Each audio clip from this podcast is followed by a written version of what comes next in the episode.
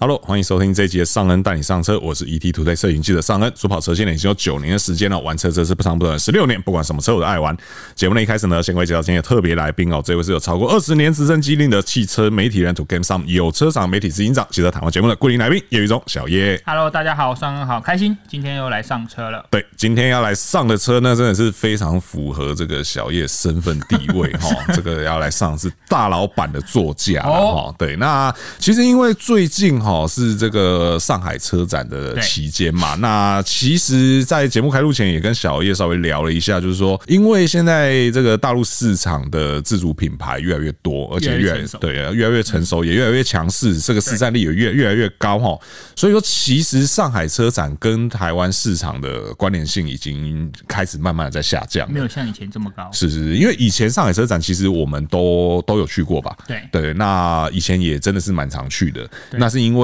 那个时候蛮多车子在那边发表之后，它过了不久可能就会来到台湾市场。很多国际性的品牌。是是是是，那但是现在这样的车款，或者是说这样的品牌，逐渐的在慢慢的在下降，嗯，因为因为他们那边的品牌相对变得强势之后，其实蛮多这种所谓国际性的品牌就。不太会再把首发放在那边，又或者是说，在那边发表的车型是当地市场专攻的，首发了中国市场专属，对对对对对，那所以说变得说，其实我们能够看到跟我们未来有相关的东西，就相对少了一些些。嗯对，不过呢，这一次其实哦，还是有一些车哦，就是它跟台湾市场有蛮大的关联性，就是确实我们大概可以知道这些车是肯定会来的。嗯，哦，就好比说像这个劳斯莱斯，好像有一个电动车，对对对，但是那个太贵了，对， 那个太贵了， 一所说以就说到我的梦想。是是是是，那个太贵了，是很适合你，没有错，对，但是 有一点不切实际， 听起来怪怪的，没有啦，当然那个是一个啦哈，不过那个我们有机会再谈啦哈好。那但是有另外两台车，我觉得算是其中有一台是关注度、话题度都非常高的车，对就是这个 Lexus 的 LM。哦，对对对，这个没错吧？话题真的真的，这这车真的在台湾卖很好，对对对，不止卖很好以外，这个相关的新闻其实大家关注度也都很高。对对，对那因为他之前就已经给这个后座买家树立了一个全新的典范。嗯哼，那所以大家其实就很期待这一代这个第二代到底会变什么样子哦。那我们看了一下，确实也真的是蛮惊人的。蛮有感的，对看对得对到对，的都很有感。对对对对，而且我们看完之后也一致都很期待这台车，真的是赶快来。对我真的好想再试试这个。以前说是什么？以前说是路上头等舱，嗯我们现在得出一个结论，这个叫做路上移动会 馆， 到底有多豪华哦？我们待会来跟大家解释哦好。另外一个是目前看起来也应该是会来到台湾市场了，就是这个 Mercedes 迈巴赫的这个 E EQS SUV 啦，哈、嗯对对，那但是呢，这部车虽然说一样是这个非常豪华，嗯它一样是算是可以说是主打这个后座买家，确实对。不过呢，到底它豪华在哪里？嗯到底有没有名副其实哦？这个也是我们待会我觉得可以来讨论的一个重点之好一的。那首先我们就先从这个大家关注度比较高的这个 Lexus LM 开始来好讲起好了哈。这个 LM 我们先说说你对于上一代的印象啊，对于它的这个评价如何？嗯，对你对 OK 它有哪些哪些觉得说哦哪些地方不错，但是又觉得哪些地方可以更好呢？好的，因为我相信我们那个时候是 L M 都是立基于我们曾经试过 Alpha 的基础嘛，是是对不对？所以在空间，因为毕竟这两台车的相对衍生关系，我们大家应该都理解。那 L M 他们也很聪明，说我今天挂上 Lexus 的招牌，除了空间的优势我可以延续以外，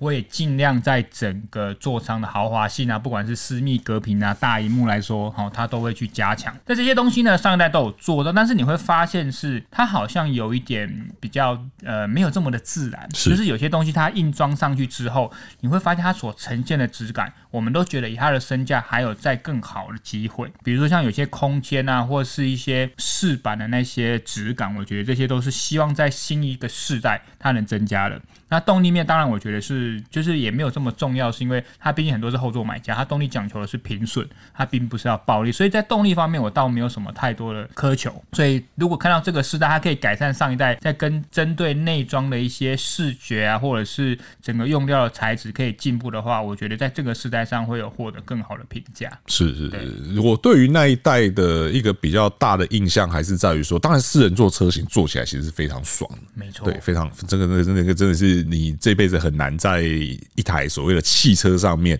有这样子的享受，嗯，对。可是它我我觉得有一个小小的缺点是，这个可能也是那时候比较少有人提到的是，毕竟它的那两张座椅是坐在几乎是等于坐在后轴上面的，对所以在某些路况下，其实那个乘坐的体验相对是不太好哦的，对，这点也是蛮重要的。对对对对对。那到了这一代呢，我们提到这些问题，看起来好像都改善了不少。对对对对，我们就先从它的这个外观来看啦。好哈，这个外观呢，因为过去的 L M 其实某种程度上也是会被人家嫌说，其实跟阿法的关联性还是稍微强了那么一些些 太强。虽然对，虽然说它试图用了很多东西要去做出两者的差异，嗯，对，好比说车头的这个很精致的镀铬的纺锤形水箱护水箱护罩啊，罩然后或者说车尾的这个连贯式尾灯啊，对然后还有车侧的部分，其实它也是在这个镀铬材质上去做了更多的变化对嘛。但是其实大家还是觉得说看起来就是一台阿法。 因为因为很多阿法的车主也会都去改水箱护罩，是是是说那个气势其实也不输你 L 是 N，是是最大的差别我觉得应该就是车尾了，是是因为一个是连贯的尾灯，一个不是连贯尾啊对灯，对对对对，那可是其实阿法的那尾灯虽然不连贯，但是也很好看啊，也很有辨识度，对对对，而且也很霸气嘛，真的对对对。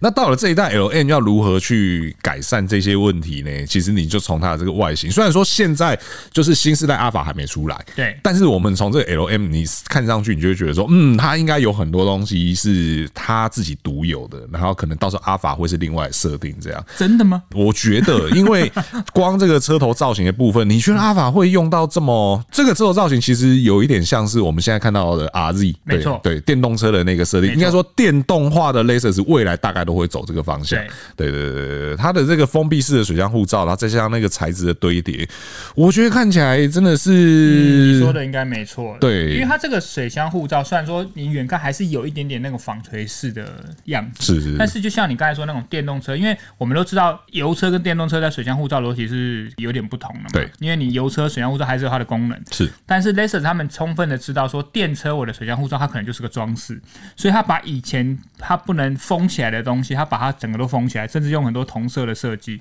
而且这个非常明显，最漂亮的地方就是在水箱护罩跟旁边保杆接缝的那个地方，哦，那个地方我觉得它设计是非常有辨识度，这一点应该真的也是 Toyota 不会做到的啦。是对啊，或者说它会用蛮不一样的方式去呈现应。该那个基本轮廓一样，但是整个内部的设计会完全不同。对对对对，当然阿法还没出来啦哈，所以我们也没办法太快给大家下定论哦，对只是说现在看起来或许会往这个方向去发展哦。嗯然后在车色的部分，其实也我觉得也是一个这次 L M 有成功跟阿法做出差异的地方。对因为在阿法的车侧，大家都知道，在它的那个滑门上面，其实有一个线条往上勾的那个线条，嗯那个可以说是阿法的传承的一个特色。辨识度的对对对关对对键，对对，那这一次 L M 就完完全全的把那个部分给拿掉了，嗯，然后同时呢，它的这个前窗跟后窗的部分又去做了一个类似悬浮车顶的设定对，悬浮车顶对对对，对这些细节我觉得都是有可能会跟这个下一代阿法去做出差异的地方。对而且你们这样子，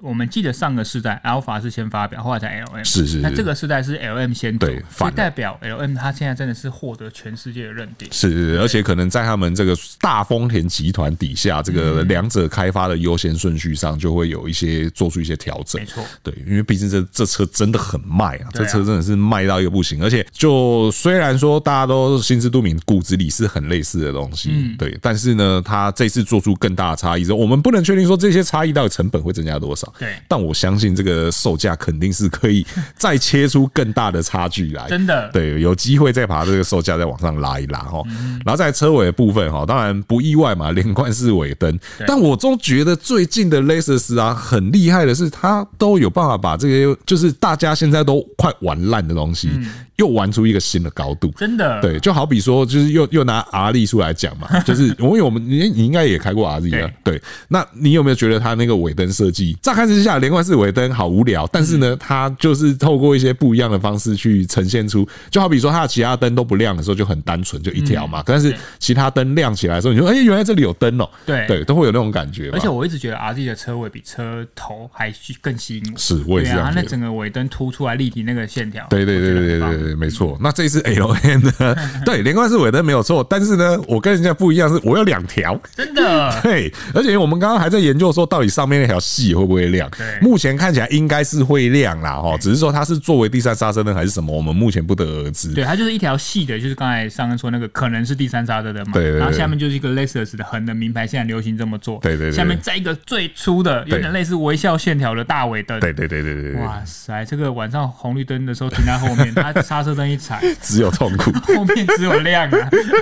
这个前途一片光 明，对，只能脸都红的只能光都红的。每个后座都跟关，后面那台车的架子都跟关公一样， 只是说这个设定看起来哈也是一样啊，齁我也觉得应该是不会延续到 Alpha 上面应去。该会区别了。对对对，应该也会做出区别。所以说，其实，在外形上或许跟下一代 Alpha 就会有很大的这个不一样的地方啦。对，齁但不得不说，它的整个车身尺码上，当然因为车身造型的不一样，长宽高都有点增加，是是但轴距还是一样，都是在三米，对对对哦，所以对代表它的底盘基础可能跟上一代可能是修改而来，是是对，是并不是一个全新的底盘架构。对对对对对，那再来就看到大家关心的车内了啦。好的齁，那车内的部分当然一样，先看一下前舱啦。哈，我们不能这么快，就是 你知道，这个驾驶的地方也是很重要嘛，我们是不能这么快就上主菜。好齁，前菜再一个一个看啦。哈。那前舱的部分呢，嘿，就跟现在雷克斯都一样，讲完了。 反正就是大面积的荧幕嘛，是对不是是是对？然后那个仪表板原本就已经数位，对对对但中控台那个荧幕更大，对哦，然后大概一样把这个空调旋钮也整合进去啦，然后对然后一样是这个线传式的排挡杆啦，没然错后那不过必须得说的是，就是还是那句老话，我们虽然现在没有看到就是新的阿尔法到底会怎么做，但是至少我们在现在新的 L M 的前舱。看起来它的整个质感确实是跟上一代有蛮大的差异了哈。对，我对觉得你质感你要从数位面的质感，就是它的荧幕，我是觉得应该会有明显提升。是再来是你从其他传统面，就是我们有用料植材，我觉得它这个木纹饰板，嗯，因为我们现在看到有点类似雾面的，对不对？对对对因为一方面我们可能亮面的看久，而且亮面容易会让人处理的不好，会有一种廉价感。对对对对雾面就是现在很蛮聪明的一个做法，我觉得它这一代用了蛮大面积的雾面的木纹饰板，而且因为它的大面积的荧幕整合嘛，所以你有很多地方可以放木纹饰板。是是对是，啊， 所以你会觉得，哎、质感真的，而且我们现在看到的照片，它又是用米白内装，对就有一种豪华车的氛围。对，然后再配上一个古铜色的饰条这样子对他们都的。叫什么暖金色啊对暖金色那个时候啊对，好他们 OK 啊叫暖 金色， OK，我好会取 哦，哇塞！然后而且整个控台的层次也真是堆叠的蛮不错的啦，嗯哦、就是不管是出风口啊，或者是这个其他的塑料件啊等等的，我觉得整个层次堆叠起来，就会让你觉得说，哦，这车子是一台豪华的车子，而不会有廉价感嗯不会出有现。箱型车的感觉，对对对对对， 这这一点其实蛮重要的哦。对啊，所以说这个前唱的部分就已经收获了很多好评哦。那再来当然就是很重要的后面嗯，对对对，到底为什么它会被叫做这个路上的移动会馆 哈？好，那我那我们就先直接也不卖关子了，我们从大家最关心的四人座车型开始来讲哎、一那我下。是不是要补充一下？他们这一代除了四人座跟上一代一样的七人座，是对吧是它还多了六人座，是没错，对，嗯关键嗯插在第三排。是是是是，对。那我们就先从这个大家最关心，也是大家最好奇的哦四台人 座对台湾现在这一代要卖五百万的这哇哦个四人座是到底是怎么一回事哈？好的，那因为就像小叶刚刚前面有提到说，上一代啊，现在在卖这代 L N，它就是因为是从这个阿法修改过来的没嘛，错，所以说，其实有些地方它试图的要去做出豪华感，但是又嗯有些东西又被限制住。没错。那这一次 L M，因为大家也都看到 L M 是先发表的，那嗯我们也可以合理推断说，在开发过程中，它可能占了比较大的优先权。对对，所以说这一次很多地方真的是，你就觉得说上一代虽然有，但是这一代它又把它做的这个概念是更完整的。嗯对，我们就先从这 个刚刚小月讲的这个，我也是觉得非常认同哦。对，就是大家都知道 L M 四人座车型前面有一块隐私隔屏嘛，啊，隐私隔屏下面有什么？有电视嘛。嗯对上一代二十几寸而已嘛二。十六寸已经很厉害了，对对对，这一代是几 寸？四十八寸啊，各位， 比很多人家里的电视都还大对，啊人台。家电视是不是还停留在四十二寸？ 哎、这真的是很离谱呢！他怎么有办法？就是为什么？到底为什么要在身上放一个这么大的电视？谁可以告诉我？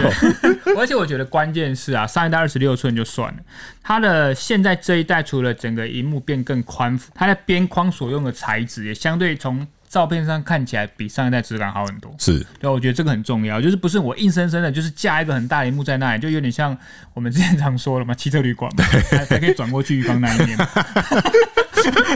不是这样子的，对对对，这一代看起来这个这个概念是更加的完整。对啊，对，这个四十六寸，而且它看起来那四个十八哦四十八而且寸，该有上面那个私密隔屏也有，对对对，还是存在。这个我告诉你啦，各位董娘们，你一定不会买给你老公的。 这个后面关起来什么都不知道， 老板在做什么都不知道了。对， 我现在就很好奇，说到底是这个在那个荧幕真的点亮，然后放，比如说放你的影片或我的影片的时候，可能那个效果应该是很一哦原般来我们大家试车都做过一样的事啊，啊，不然呢，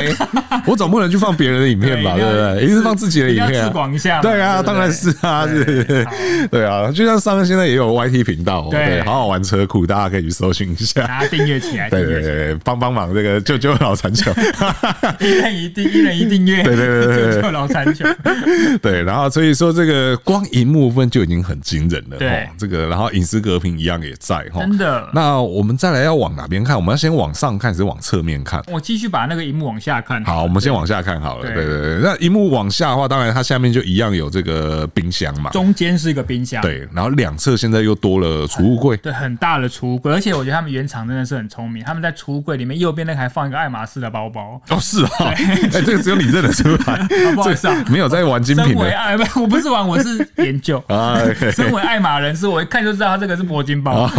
好，身份相符，合对理，OK，可以，可以，合可以理，可总以不。能放个 Nike 吧？哎，可是应该放右边吗？还是应该放左边如果它是左驾车款来说，应该放右边，啊？对不对？因为以左驾车款右后方是做贵宾嘛。对对对对对，哦，对对对对对对，OK 好。啊，如果右驾车款放这也合理啊，因为这个是做秘书。啊，好好好，不要不要再纠结这件事情了。啊对对对这件事情，好好好对，OK，好，。而且你有没有发现到另外一件很有趣的事情是是，有一个东西一样，我们在 RZ 上面也看过了，对然后现在在 LM 上又出现了。我觉得这件事情，它大概未来就是 Lexus 的车款应该都未来都很会玩这件事情，是什么？就是那个光雕。哦哦，哦对对对对对，因为 R Z 在门的那个饰板上嗯面门，板上是有光雕的嘛，对，因为这个我在试 R Z 的时候我就讲到，我说在 L S 上面，我们之前有看到可以选那个很浮夸的那些有的没的的饰板。就是类似真的匠人做出来对的对对对对对，对手工艺然后选那四百五十万嘛，所以现在对，现在不用，我们现在装几个灯泡给你一我样，节省 成本，是这样子吗？可以这样讲吗？不是啦，也不是这个概念啦，是说因为呃，我们都知道现在的车绝大多数都有很多的这种所谓的环舱气氛灯啊，环有舱的灯没有？那当然我们在呃上一代阿法上面也有看到，只是那个东西就变得有点像你讲的，有点就是如果当你今天颜色调的不好的时候，就会有汽车旅馆的感觉。 我觉得这应该也不是只有我有这种感觉啦，是因为当你真的如果调了一些很迷幻的颜色的时候，那对真的是质感上来讲真的是不太行。对，所以他们也很聪明，就是大家现在玩颜色都已经玩到差不多一个极致了，对，六十四色差不多了，是就开始玩光的变换方式，是是是呈现方式就来点不同，对对对光雕，哦对对对对对好会讲光是不是雕，？是不是？真的对啊，我可以去做 PM 了吧？对， 然后再来是说，呃，当然，同样这个光的这些元素，在它的这个上面一样也有哦。那我们就来讲讲上面，好，对，因为之前的这个车顶天花板的部分，其实好像我我的印象中，之前好像没有什么太多的亮点。对，但是这一次很厉害呢，我觉得这一次它有了这个天花板的这个部分之后，让它整个后面的就是更有私人飞机的那种感觉。对，就我觉得关键就出在它的顶的那些控制面板，对是不对？是就真的有那种呃商务舱甚至头等舱的感觉。对，而且这次的天窗是做一个左右两边开的设定，对，因为 跟 Blingo 一样，没有 我以为要说跟绿世界一样， 哎、哎，铺路连理， 还有人知道绿世界是什么吗、 我也知道顽皮世 界，对，因为它做一个左右双开的设定哦，那对而且它这个设定是真的就是这样设定哦，因为你没错从车外看的话，它同样也是两片，对对，它不是说就是一片，然后去用那个中间那个面板去把它区隔开来， 没错对对对对对，所以说这个相对来讲，你觉得这个东西阿法会有吗？呃我觉得不会。对啊我觉得它可能是那种大的天窗而已。对啊因为这你它在功能面可能不会这么丰富，它的控制面板就会相对比较少。是但是这样就会多另外一个车体的架构不同的成本，是是没错，对但是对这个部分的成本会真的到很高吗？又或者是说增加这个成本之后，能够把这个售价再往上堆多少？嗯哦对不理对解？对对对对，我真的觉得这一代 L M 不会再是这个价格了 呢。对啊，你这现样子会不会造成这一代抢购啊？你去抢也没有用了啊，哦这个不那不是都一直是处在排单的状态，对，一直啊在排队的状态。对啊，你又要抢也来不及所以了大啊。家如果这一代排不到，你就赶快直接换下一代。对啊，直接转单到下一代可对啊，能都还比较快一我等点。下一代。对对对对对，所以你看，我们从已经看到很多可以跟阿法切出差异的地方，嗯然后再来是像这个门板啊，跟那个大只的扶手，对对这些东西，这个我也都觉得这些元素你在阿法上面应该都不会看到。还有一个是它的，如果是四人座，它的那个双人座椅中间那个中央扶手前面还有一个触控屏幕。对，对啊，这个东西我而且那个触控屏幕看起来现在是似乎是左边右边各一个对哦好。像是区分开的，对对对对，因为以前是一整块嘛对，啊，现在是说左边右边有分开这各自样。独立，可能各自控制自己的部分，比如说空调啊、座椅啊，是或者是娱乐界面都可以自己控制。是是是是，而且哦，又想到另外一件事情是，因为上一代的 LM 就是还是那句老话，受限于它是从阿法来的关系，对所以其实它的上下车的动线有一点不是那么理想，嗯哼，对，因为它的门的开口是在比较靠前的，对对，那所以说一样都是侧滑门嘛，但是那个滑门它打开之后还是有一个极限在，嗯，所以你必须要可能多跨两步才有办法下车。但据说这一代 L M 它有把这个门的开口再加大对，了。开口面积有加大，但它没有说数据多少。是，它只说有去改善这一点，所以这个也是要等到我们实际去体验到之两后 m，m 也算有改善。所以我们要拿 n o 史去量，对不对？我们请上一代车主来报名。对对 对，所以到时候我们就拿那个油表卡尺在那边量，哦 对对，两 mm 多一条少一条都不行，他也没说错，他真的有改善。对，所以这个这个是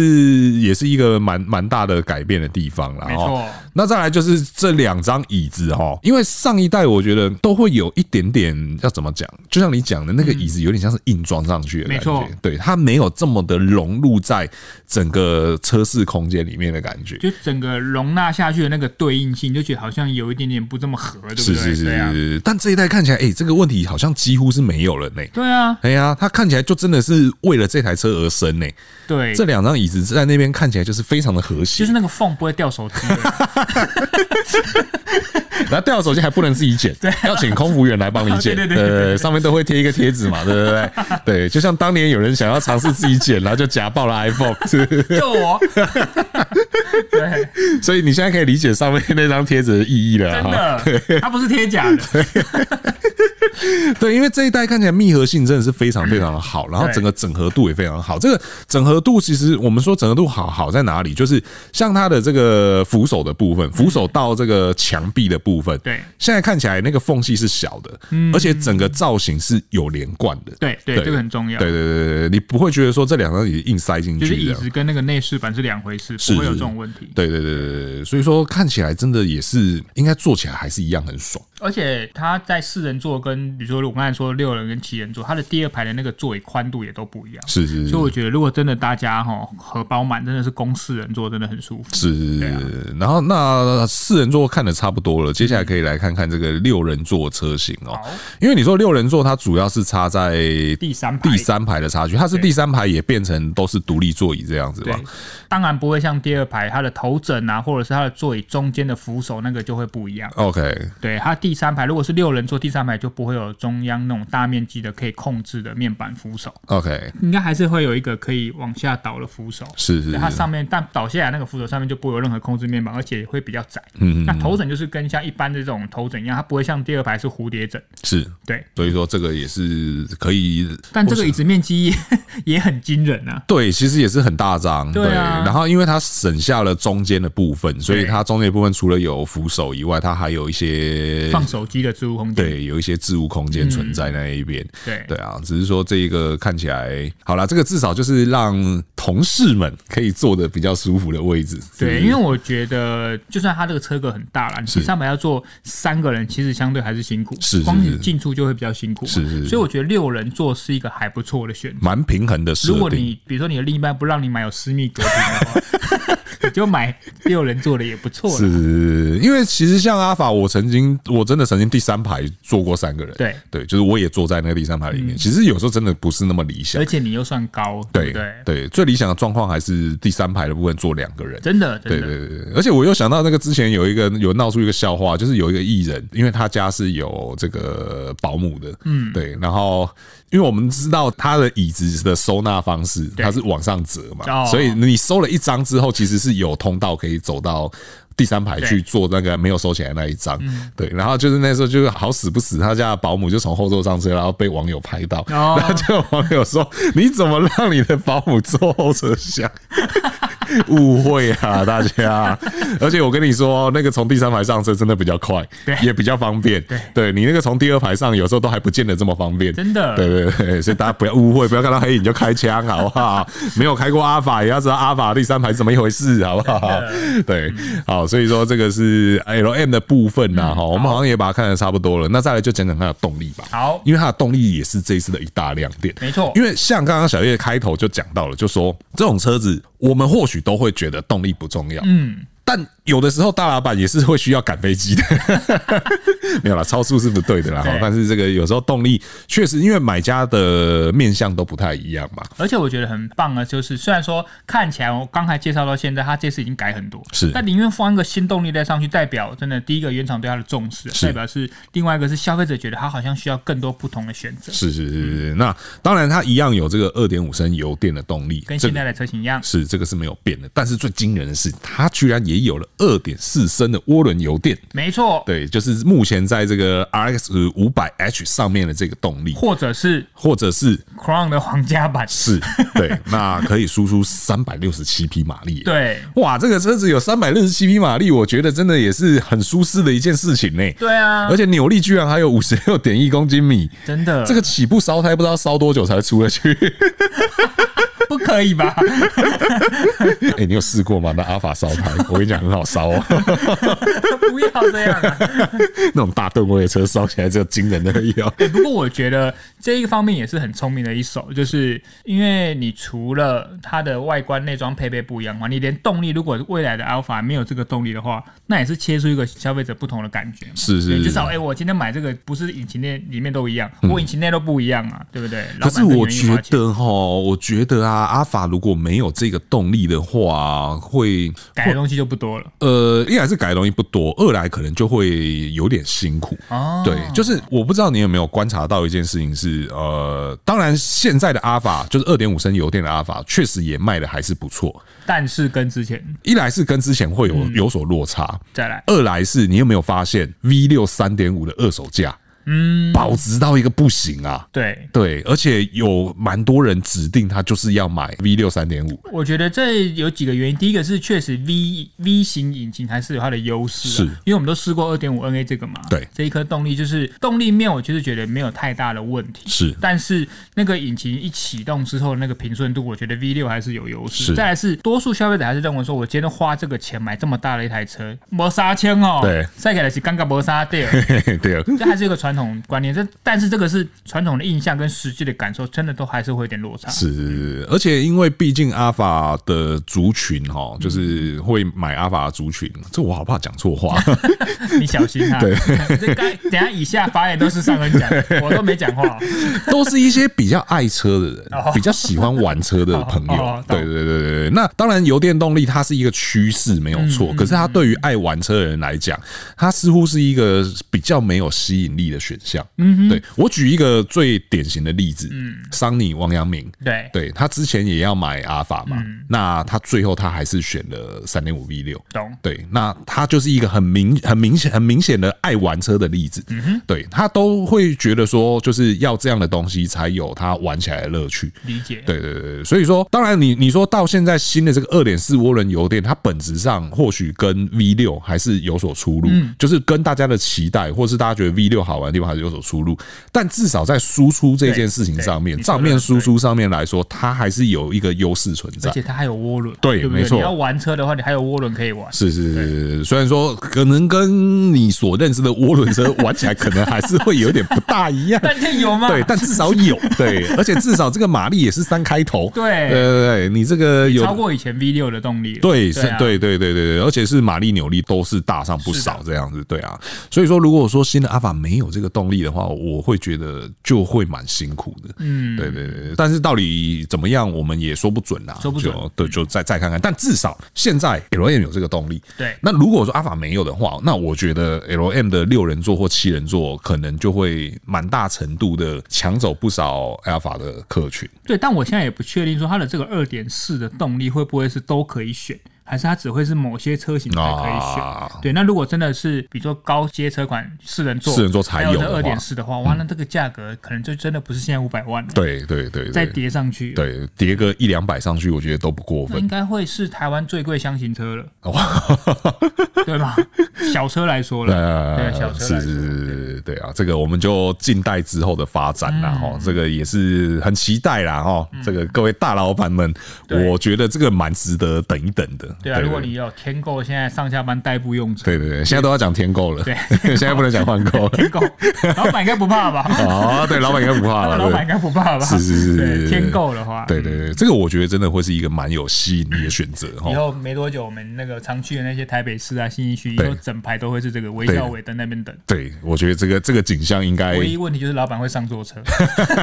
太多了。这个景象应该真的不久后就会出现了。对对对真的对，好，所以这个 是 Lexus LN 的部好分的。再来另外一台车哈，也是这个要针对这个大老板而来的车啦。齁没。有最贵，对，只有更对贵。嗯只有更贵哦。只是说到底它贵的有没有道理呢？我觉得可能就会是，我们讨论的重点是在这里，对不对？对对，有觉得有可能会是这一点哦。这个另外一台就是这嗯个 Mercedes 迈巴赫的 E EQS SUV 啦。是的齁，那迈巴赫，我想还要跟大家解释吗？应该不用吧？应该不用啊还是要快速嘛。麦巴哈就是他们现在子品牌，对啊，宾士更贵的子品牌对，对最贵的子品牌。对对对对对对，可好，结以束。可以把冰丝卖的更贵的品牌，哎，你这句话有玄机哦。这个也是嘛，这个就是不会演嘛，是不是我们确实啊我们打开车窗说亮话嘛，对对啊。那这次的 EQS SUV 呢，当然它就是也是从基于这个 Mercedes。Benz 的 EQS 好 SUV 饶舌好饶舌，对对对对对，从一样是从那来的，但是它就是加入了更多迈巴赫才有的这一些元素啦，没齁错好比说这个车头的这个呃直栅的这个水箱护罩啊，是这啊些。哎、其实我觉得好巧不巧、哎，就是今天我们来公司的路上，我才遇到了一台迈巴赫的 S Class。 OK，对真的吗？好像是真的，哦，是真的，是真的， OK，OK 是真的，因为那个车头太好认了。对对，那。确实，这个是蛮有辨识度的嗯啦。对啊，那它也是又加入了很多的它那个 M M 的元素嘛。对，支东米口， 对，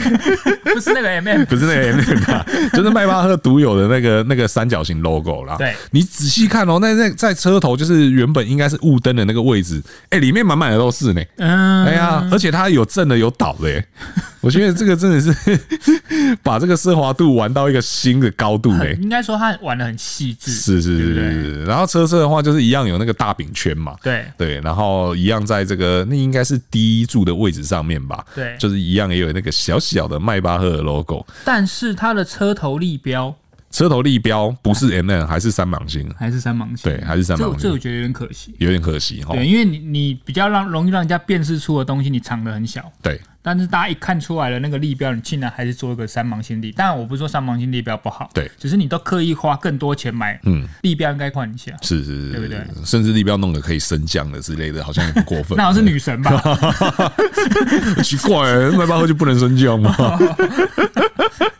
对，然后车侧的部分就一样大饼圈，然后双色的这个车身烤漆 也，是一个很好辨识的、啊，对对对对，然后整个窗框啊那些都是用这个亮面的镀铬哦哈，对，窗框跟那个最下面的侧裙那个部分，对对对，都是亮面的这个电镀镀铬哦，然后那车低低柱上也有一个 m 巴的 logo，对小小这迈个是最巴好赫辨识度了，。对，然后再来车尾的部分呢，好像就没什么不一样。 贯贯穿尾灯跟三芒星，我们是在讲 EQS EQS 嘛？哎， 对啊，对是啊。宾士的 EQS 还是 Maybach 的 EQS？对啊，这个到 都一样。到车尾的部分就没有那么多的亮点存在了，真的哦。对啊，看起来就是趋于平淡。这个收尾我不太给过，对啊，对啊，没有做出更多的差异性啦。对对啊，你你不能说只靠那个迈巴赫那七个英文字就想要，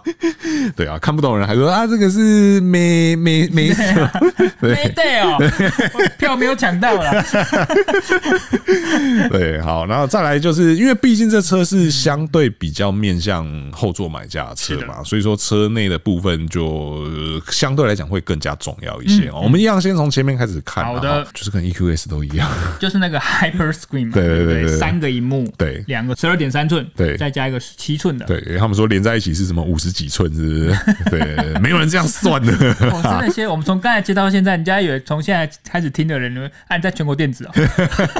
怎么都在讲荧幕，啊怎么都在讲，荧幕尺寸，然后不是四十几寸就是五十几寸对啊，怎么到会底这样嗯到底那没办法，这就是现在的趋势趋势。对，可是前上的部分确实跟 EQS 没有做出更没有对啊更如多果的在差别。 Hyper Screen 这确实真的都跟之前 EQS 一样，是是是，而且饰板材质 啊，或者是配色啊什么的，那些真的也都，我觉得也都没有差太多。对啊可是我必须得说，就是白内装啊，以前其实我对白内装是没有太多好感的。对，因为就是你知道以前的印象都很不好，就是浅色系就觉得容易脏嗯啊什么的没的。但是我上一次试到 EQ 一的时候，嗯，刚好是白色的那一装，嗯，哎，其实还挺好看的、嗯，对，那个质感什么的各方面其实是蛮不错的，其实我一直不否认白内装的带来的视觉感受了，嗯但真的就是对某些族群来说，它真的不适合。像比如说，我是很喜欢穿牛仔裤的人，是是是，哦，那那个、哦那个蓝色可 如果我能不想淋到雨再坐进去，哦、那个我我还可以用那个屁股 ID，一坐进去就知道我的 车，那个屁股的臀型就会完全染在座椅上。对对对对对，这个没办法对啊，不好驾驭啦，可是真的很好看啊啦，但因为很多比较顶级的 VIP，他们穿的衣服的那个跟我们习惯不一样嘛，是是对是他们可能就穿的比较好的材是是是质，料子就不同对啊，了，可能对是羊绒对啊、对对对真丝对啊，科什米尔啊， 对啊，我不好意思哦。 对我们没办法、 哦，对对对，对好啦，所以前舱稍微小小可惜啦，对但后座的部分看点就也还蛮重多点的，就来了，对对对对，对就是先看到那两张椅子，对看上去就舒服，对，对，就是一样是这种独立式的座就椅是它啊。变成独立四座了嘛，是后面是就是独立双座，对对对对对，然后一样也有这个腿靠啊什么这一些设定都在啦嗯而且它哈，的调整功能就是跟宾士的 EQS 不一样，因为宾士的 EQS 只有在前座可能会有电动调整啊、加热啊、通风啊、按摩啊，但是如果在 Maybach 的 E EQS SUV 上，它是后座跟前座功能几乎都一样，是该有的按摩啊、电动调整啊、加热、通风一定都会有，是就是我们简单一句话带过，就是全可调啦。真的，，对对对，然全后可调、全可动、全可震，对对。听起来怪怪。 对，然后上面一样有这个面积很大的这个天窗啦，哈，它是前后的，哦对它它是就不前是后像的刚才那个 L N 是左右，对对对，对那个很惊人的左右了对哈。这个是前后。然后我记得以前的迈巴赫其实会特别强调一件事情，是它会让后座的乘客有更多的隐隐私性嘛。嗯，看起来在这个迈巴赫 E EQS SUV 上面也有做到这件事情哦，因为它的那个 C 柱的部分，不确定是不是有特别做特别大只，还是说它有把这个后座的位置有稍微移动了一下。对但是你后座的乘客入座的时候，你的脸应该是没有这么容易会被外界看就到会的。刚好藏在那个低柱那个位置，是是 是，刚好藏在 C 柱、D 柱那一边对嗯这样子，对啊，所以说这个也是一个相对比较尊荣的这个设定方式啦，哈。对啊，哦对再加上前面又有两个十一点六寸的荧幕放在前座椅背，对对对对，但是再怎么样，还是刚刚那个四十八寸比较精神。 现在看到这个就觉得有什么稍微有点平淡。对啊，然后而且又大家你知道，大家有钱人都喜欢比比较一下嘛，对对啊，十一点六寸，我四十八寸，然后刚才把 i 七开过去，哎，我上面的荧幕挂在上 面呢， Goodbye， 对啊，你全国电子老板哦，这个是真的是由奢入俭难，你知道吗哎呦喂？啊看过这些大尺寸之后，现在再来看这个十几寸的，就觉对啊，得想想想，我车上连 Apple CarPlay 都没有，怎么会这样？哦，不过那个智慧型手机连线每天用真的是蛮好用的，因为真的最最近开的是代步车，我现在哦 对现在也觉得哦，这个 Android Auto 其实不错怎用么，可以没有这种东西？对对对对不对，对，我离不开了。 哎， 真的是有色路简难了真哈。的对啊，那它这个后座两张独立座椅，除了说中间有这个就是连贯的扶手去隔开这两张椅子以外，嗯哎、其实它那个整个饰板也是一直延伸到后面的呢。没错，对，所以它一样也有冰箱，嗯，冰箱就在两个座椅的椅背中间，对对对，然后一样有这个可以收纳香槟杯的地方，对，这个然后真的中央扶手又有触控的荧幕，是虽然说这个开车不喝酒，喝酒不开车，但我还真的没试过，你知道，就是坐车的时候在后座这样子享受，对啊，嗯这个真的是我大概是这一辈子都没办法想象的事会情。啦会啦， 之前我有体验过，那好像也是车厂安排的一个行程嘿，他为了让你体验这样，所以装装的这些东西让你在后座可以喝一下。啊，对啊，但你那一天真的就是只就能没后办座法体验就没办法开车了，对这样哦，原来是这样。很棒呢。对，然后再来呢，就或许就要来看到它的动力的部分嗯了啦。然后、那它一样是这个前后双马达去架构出的这个四轮驱动、哦。对，那最大的输出的话是四百八十四 k 瓦啦。对啊，那因为它是电动车哦嗯对，大家不要忘了它是电动车 哦，它是一台电动车。我们刚刚前面那个是涡轮油电，但现在这个是电动 车哦对，所以说它一样都是这个电动马达啊，那个扭力到九百五十牛米哦，这也是一个很惊人的输出哦。对，那快充的话是两百千瓦的直流快充啦，它是号称是三十一分钟可以充完电，那十五分钟就可以获得两百公里的续航力啦。哦，那再来它还标配有这个电子可调的气压悬吊。对，还有最大十度的后轴转向，对对对对对对对，它的回转直径十一公尺，就是等于五点五的半径。是对，哎，这个其实我觉得动力面就有比较拉出差异，可是能这也是因为现在电动车的特性啊，在调整面是好。虽然说他们的电池组都是一样一零七点八千瓦时，是但是因为我记得在 E EQS SUV 上，它就是四五零 Plus，对就是后驱嘛，对，然后还有四五零的 f o r m a t i c 就是四驱，还有一个五八零，对好、但是它这个在 Maybach 的 E EQS SUV 上就会来到了六八零，对，所以在一样的电池架构下，它把马力增加到这么大，但是还是有超过六百公里的续航力，是没错。对这件事真的就比较有感觉不 同，对，至少有做出这个差异化啦。对啊不要让人家觉得说买了，然后这个啊，你这米奇，贴牌哦，你这是选下面外观套件，在 我哎安呀那内也。双色上面贴膜 哦， 我找那个缝，对，这个其实也是现在车厂蛮辛苦的地方 啦，哦，就是呃。大家都试图了想要，就是因为最近其实关于德国品牌的讨论很多嘛哦，对对啊，那如何要去跟这些所谓的新创品牌啊，或者是进入到这个电动化时代，它要如何保有更多的价值？其实看起来迈巴赫是蛮努力在做这件事情的，而且我觉得 My Bar My Bar 他们可以就是这个品牌切出来有好跟不好。是那如果你说好的话，它确实成功了，在以台湾的售价来说好了，它用这个 My Bar 和这个子品牌切出了一个大概在千万等级的豪车。是因为我们知道宾士在上去那种豪车，我说这种豪华旗舰的话，可能就是 Bentley 或是劳斯莱斯嘛。对，他们基本上都是一千万以上。对哦，那一一千万以下，几乎上是没有什么车可以选择。是那迈巴赫就很聪明，在大概八百到一千这边切出了一个以前宾士跟像这些 Bentley 中间一个市场集聚，这个是它的聪明点。但是也因为这样子的目标价格，所以它必须要在蛮多的时候研发需要跟宾士在同架构，就是我们刚才一路讨论来都是这样子的现象。是但如果我们说了其他的豪车品牌，我们知道奔特利它在福斯集团，劳斯莱斯在 B N W 集团，虽然说还是很多都是资源共享，但至少在整个品牌，它不是子品牌，它就整个完全的完整的品牌跟整个外形啊、内装架构、动力面，其实都会有很大程度的不同。是所以这个时候就是要看每个人购车思维不同，有些人可能就是好，我想要相对相来说比较容易入手，一千万就可以买到一些比较可能。七成不一样的东西，但我可能宁愿花一千五百万、两千万、三千万买一个百分之百看起来完全不一样的东西，这个真的就要看每一个人的想法。但是努力的做出市场区隔这一点，确实是麦巴很努力走的路，因为他们之前也走过一些比较辛苦的路嘛。他们也过去曾经跟 Bentley 啊、劳斯莱斯走一样的路，但是似乎迈巴赫在全世界的那个车迷的心中，可能还是没有一路以来都没有消失过的劳斯莱斯或 Bentley 来的重，是所以他们必须才走到子品牌的位置啊，是这是我们要强调。但是又说到像刚才上恩所说的，因为现在有一些媒体在讨论，到底现在德国车的光环呢、它是只剩光环，还是它的骨子内也有？所以我觉得这一点也是需要德国车去思考，就是你除了努力地在行销上做功课，或者是你在车型品牌上去切出满足更多的消费者需求的同时，你原本品牌光环给人家的那种品质面。豪华面、尊荣感还会不会同时兼顾，是还能不能存在？是这一点哈，哦也需要你们多思考，因为其实，在很多的品质报告的调查中啊，哦，这些东西德国已经真的没有像以前就是牢不可破、高高在上，哦，很多新进的品牌，比如说韩国品牌或等等，